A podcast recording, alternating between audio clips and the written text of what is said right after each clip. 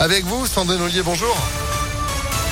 Bonjour Phil, bonjour à tous. À la une du foot, Alexandre Lacazette de retour à l'OL. L'info devrait être officialisée ce matin. Une conférence de presse est annoncée pour 9h. Pas trop de suspense pour autant. Avec ses affichettes apposées ce matin au-dessus de certains noms de plaques de rue à Lyon, on peut y voir la photo du joueur avec le maillot de l'OL et inscrit en dessous Général Lacazette.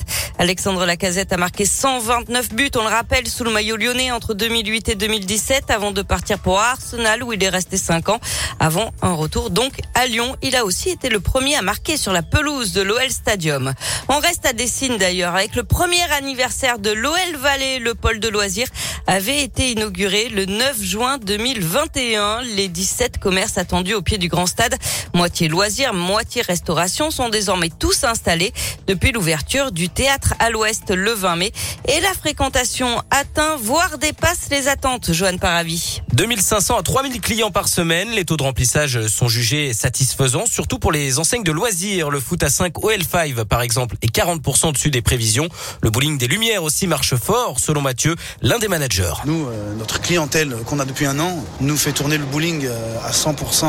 Et puis les week-ends, c'est là vraiment où on exploite le potentiel euh, avec toutes ses pleines capacités, en fait. Pour nous, en tout cas, c'est une activité depuis un an qui marche très bien. Et si un centre commercial atteint en général son rythme de croisière en 5 à 6 ans, le départ est prometteur, selon Martial Nardone de l'Olympique lyonnais, en charge des relations avec le pôle de loisirs. On vient effectivement passer un bon moment, pratiquer une activité de loisir, mais aussi se restaurer. Et donc c'est vraiment ce qu'il en ressort de, euh, après un an. C'est euh, une destination familiale où euh, bah, on se sent bien, on est en sécurité, il y a des parkings pour se garer, il y a les accès avec le tram directement aussi qui arrivent. Donc ça aussi, ça facilite pas mal les accès. Et à noter que le panier moyen des visiteurs se situe entre 40 et 45 euros. Et la prochaine étape, c'est l'ouverture de l'Arena fin 2023 qui pourra, qui pourra accueillir 16 000 personnes et une centaine d'événements par an.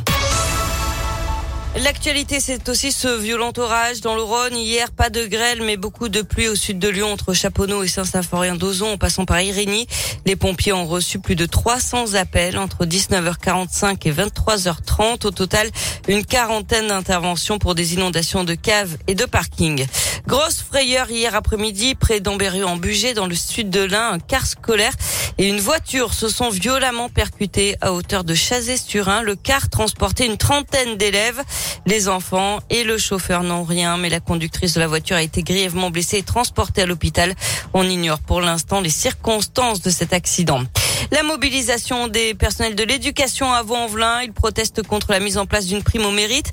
D'après eux, ça va créer une concurrence malsaine entre les écoles de la commune, en plus d'exclure certains membres du personnel, les AESH, les enseignants contractuels ou encore les psychologues scolaires contractuels. L'ensemble des REP plus du département est appelé à se rassembler aujourd'hui à 17h30 devant le rectorat de Lyon. Dans le 7e arrondissement, une délégation intersyndicale sera reçue par le recteur.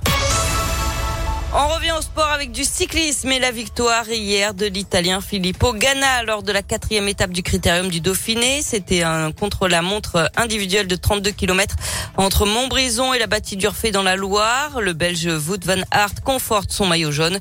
Euh, bah, aujourd'hui, 162 km au programme entre Tizy-les-Bourgs dans le Rhône et Chintré en Saône-et-Loire. Et puis du tennis, un Français qualifié pour les quarts de finale de l'Open Soprasteria, Alexandre Muller. Le match de Richard Gasquet, lui, a été décalé à aujourd'hui. Cinq autres tricolores seront sur les cours.